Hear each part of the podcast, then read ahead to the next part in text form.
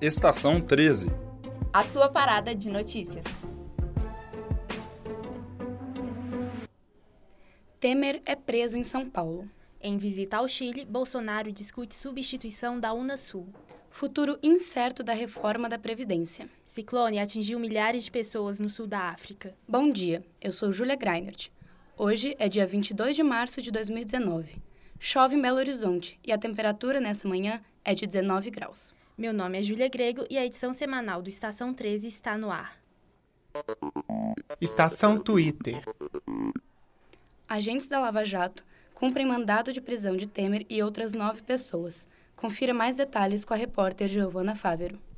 Na manhã da última quinta-feira, o ex-presidente Michel Temer foi preso em São Paulo após o mandado de prisão ser expedido pelo juiz Marcelo Bretas. Além de Temer, também foram presos o ex-ministro Moreira Franco, o coronel João Batista Lima Filho e outras sete pessoas. A investigação está relacionada às obras da usina nuclear de Angra 3. No pedido de prisão, Bretas argumentou que Temer é o líder de uma organização criminosa que chegou a receber 1,8 bilhão de reais em propina do consórcio responsável. No momento de sua prisão, o ex-presidente deu entrevista a Kennedy Alencar, da CBN, e defendeu que o ato é uma barbaridade. Sua defesa afirma que não há nada provado contra Temer e que sua prisão constitui um dos mais graves atentados ao Estado Democrático de Direito no Brasil. Ainda ontem, seus advogados entraram com pedido de habeas corpus no Tribunal Regional Federal da Segunda Região. Volto com você, Júlia. Estação Solta o Verbo.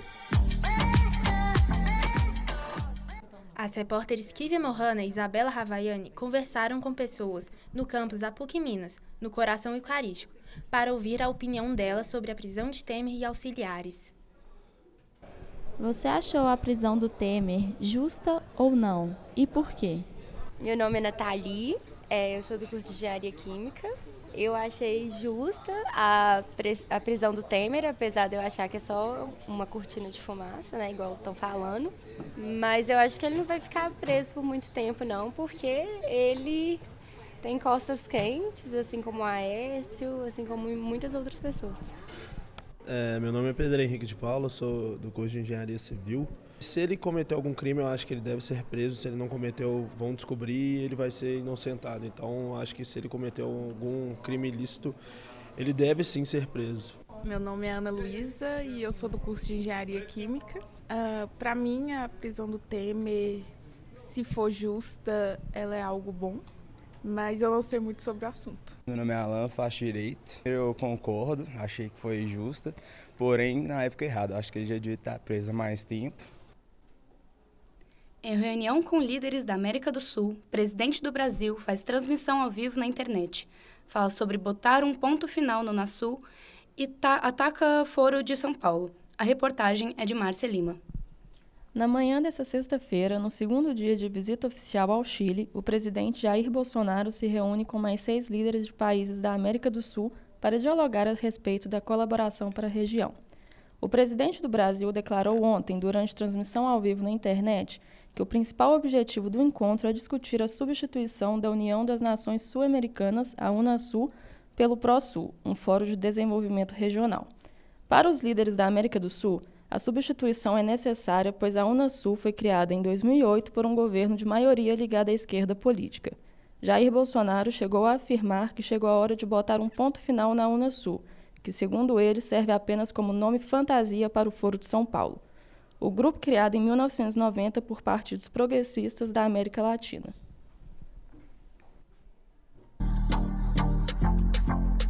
Estação Solta o Verbo. Alunos da PUC Minas comentam o encontro entre Jair Bolsonaro e Donald Trump, que aconteceu no início dessa semana em Washington, nos Estados Unidos. O que você achou do encontro entre os presidentes Donald Trump e Jair Bolsonaro? Meu nome é Hanna, faço psicologia.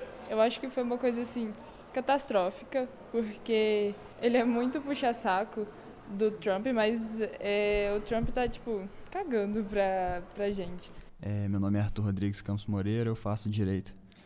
E eu acho que o encontro do Donald Trump com o Bolsonaro foi ridículo, porque enquanto o Bolsonaro liberou praticamente tudo do Brasil, a gente não ganhou nada, porque não teve reciprocidade, porque o Bolsonaro simplesmente se submeteu ao Trump. Meu nome é Igor Pérez Ferreira, é, meu curso é psicologia. É um apocalipse, praticamente, sabe? E a gente.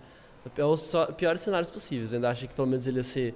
Todo mundo achou que pelo menos ele ia ser um aliado, mas não, acabou que a gente só está entregando tudo mesmo, de graça, e literalmente virou uma música do Raul Seixas, Ventos Brasil.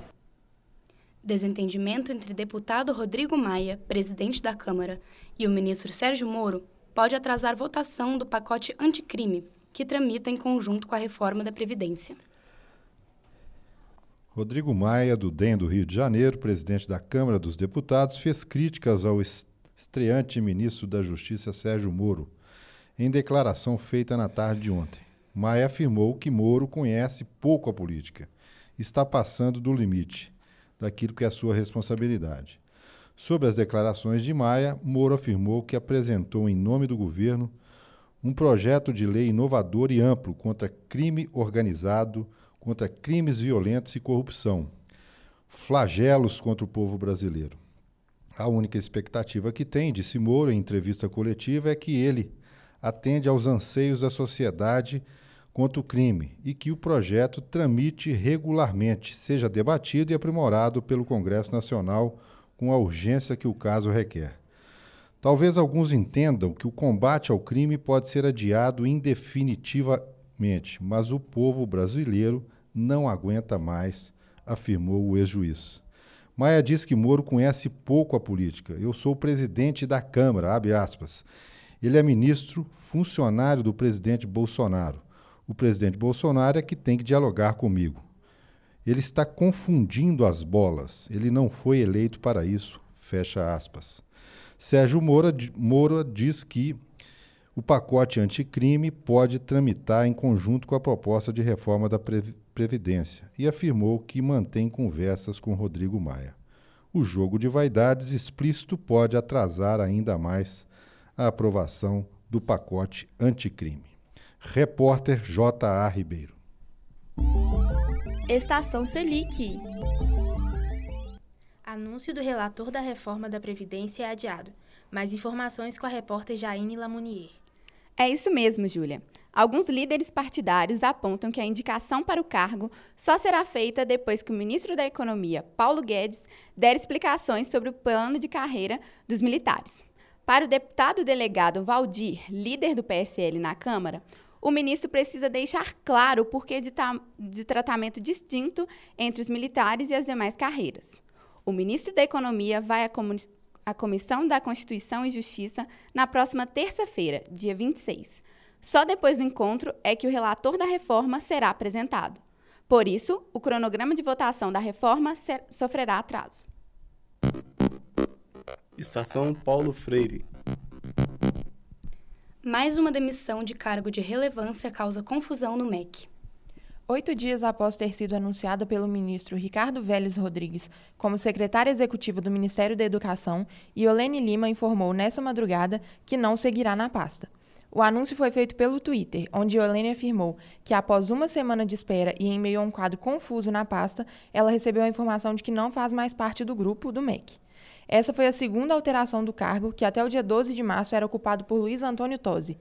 A demissão de Tosi faz parte de uma reestruturação promovida por Ricardo Vélez, após uma série de reuniões com o presidente Jair Bolsonaro. Além de Olene e Tosi, foram demitidos outros seis diretores e secretários do MEC. Repórter Giovana Fávero. Estação Brasil. O médium João de Deus é internado em hospital de Goiânia. A reportagem é de Pamela Tomichi. Ontem, o ministro Nefi Cordeiro, do Superior Tribunal de Justiça, mandou internar João de Deus no Instituto de Neurologia de Goiânia. O médium está preso há mais de três meses por abuso sexual, posse ilegal de arma de fogo e coação de testemunhas, no núcleo de custódia de Aparecida de Goiânia, na região metropolitana da capital. A internação é por um período inicial de quatro semanas. A defesa do médium alega que ele tem, abre aspas, um aneurisma da aorta abdominal com dissecação e alto risco de ruptura, sendo necessário o controle adequado da pressão arterial, fecha aspas, e que a unidade prisional em que João de Deus está, se localiza não possui recursos suficientes para o tratamento. Estação Fora do Eixo. Moçambique declarou estado de emergência pela primeira vez e Programa Mundial Alimentar das Nações Unidas estima que 400 mil pessoas nas áreas atingidas precisam de ajuda urgente. A passagem do ciclone Idai pelo Malawi, Zimbábue e Moçambique afetou no mínimo 2,8 milhões de pessoas. Até o momento foram confirmadas 242 mortes em Moçambique, mas estima-se que pode ultrapassar 400. O, mi o ministro do Meio Ambiente, Celso Correio, afirmou que cerca de 15 mil pessoas ainda precisam ser, re ser resgatadas. Elas estão recebendo suprimentos, mas ainda não conseguiram sair das áreas inundadas. O ciclone Dai chegou na região da Beira, no centro do país, com fortes chuvas e ventos de até 170 km por hora. Meio milhão de pessoas tiveram suas casas destruídas e povoados inteiros foram tomados pela água. No Zimbábue, foram registradas 139 mortes, mas o governo ainda não conseguiu chegar em todas as áreas afetadas. Já no Malawi, 82 mil pessoas foram deslocadas e 56 mortes foram confirmadas. O Programa Mundial Alimentar das Nações Unidas afirma que essa poderia ser a maior tragédia climática no, no, hemisfério sul e calcula que será necessário um investimento inicial de 42 milhões de dólares para fornecer ajuda humanitária a estes países. Repórter Rebeca de Castro. Estação Contorno. Defesa Civil alerta para pancadas de chuvas fortes nesta quinta-feira. Confira na reportagem de Celícia Arvelos. Para os próximos dois dias, é esperado chuvas em BH e nas cidades vizinhas. A Defesa Civil Municipal emitiu um alerta para temporais até amanhã de sexta-feira.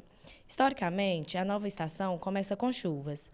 As instabilidades atmosféricas ajudam no desenvolvimento de nuvens carregadas.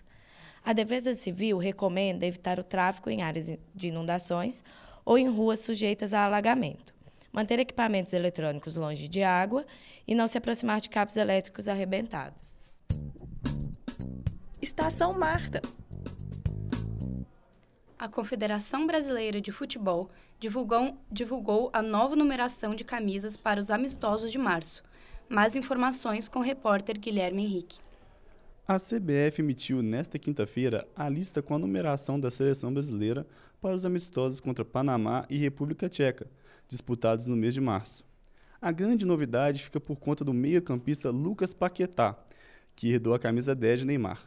O craque do PSG não foi convocado por estar em recuperação de uma fratura no pé. Estreantes na lista do técnico Tite, o atacante David Neres, do Ajax, e o lateral esquerdo Alex Telles, do Porto, ficaram com as camisas 7 e 6, respectivamente. Mesmo sendo cotado para, para ser reserva, Gabriel Jesus segue com a camisa nova da seleção brasileira e o provável titular, Roberto Firmino, ficará com a 20. A numeração é válida somente para os amistosos. A tendência é que o Brasil entre em campo neste sábado escalado com Ederson no gol, Fagner, Éder Militão, Miranda e Alex Telles com o pano a zaga, Casemiro, Felipe Coutinho, Lucas Paquetá, Arthur e Richardson no meio e Roberto Firmino no ataque.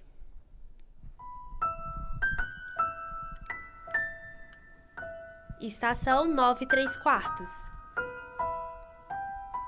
E começou ontem a pré-venda de ingressos para o Rock in Rio 2019. Bom dia, Rebeca. É isso mesmo, Júlia. Quem participa do Rock in Rio Club ou é cliente do Banco Itaú já pode adquirir os ingressos para o festival. A venda para o público geral será aberta dia 11 de abril. Os ingressos estão 525 reais inteira e R$ 262,50 a meia por dia de festival. As compras podem ser feitas pelo site ingresso.com. Rock in Rio acontecerá entre os dias 26, 27 e 28 de setembro e 3, 4, 5, 6 de outubro no Parque Olímpico, na zona oeste do Rio. O evento conta com atrações como Drake, Foo Fighters, Panic! at the Disco, Iron Maiden e Pink. Estação Rouanet. O Centro Cultural do Banco do Brasil recebe até o dia 15 de abril a maior exposição de Ai Weiwei, artista plástico chinês considerado um dos maiores nomes na cena contemporânea internacional. O projeto mostra, além de obras icônicas do artista, novas obras feitas a partir de sua vivência no Brasil, que refletem a cultura e a biodiversidade local, com entrada franca. Já o Palácio das Artes recebe a 33ª Bienal de São Paulo, com obras de 15 artistas. A mostra vai ocupar todas as galerias do espaço, inclusive o Cine Humberto Mauro. A exposição permanece na capital mineira até 2 de junho.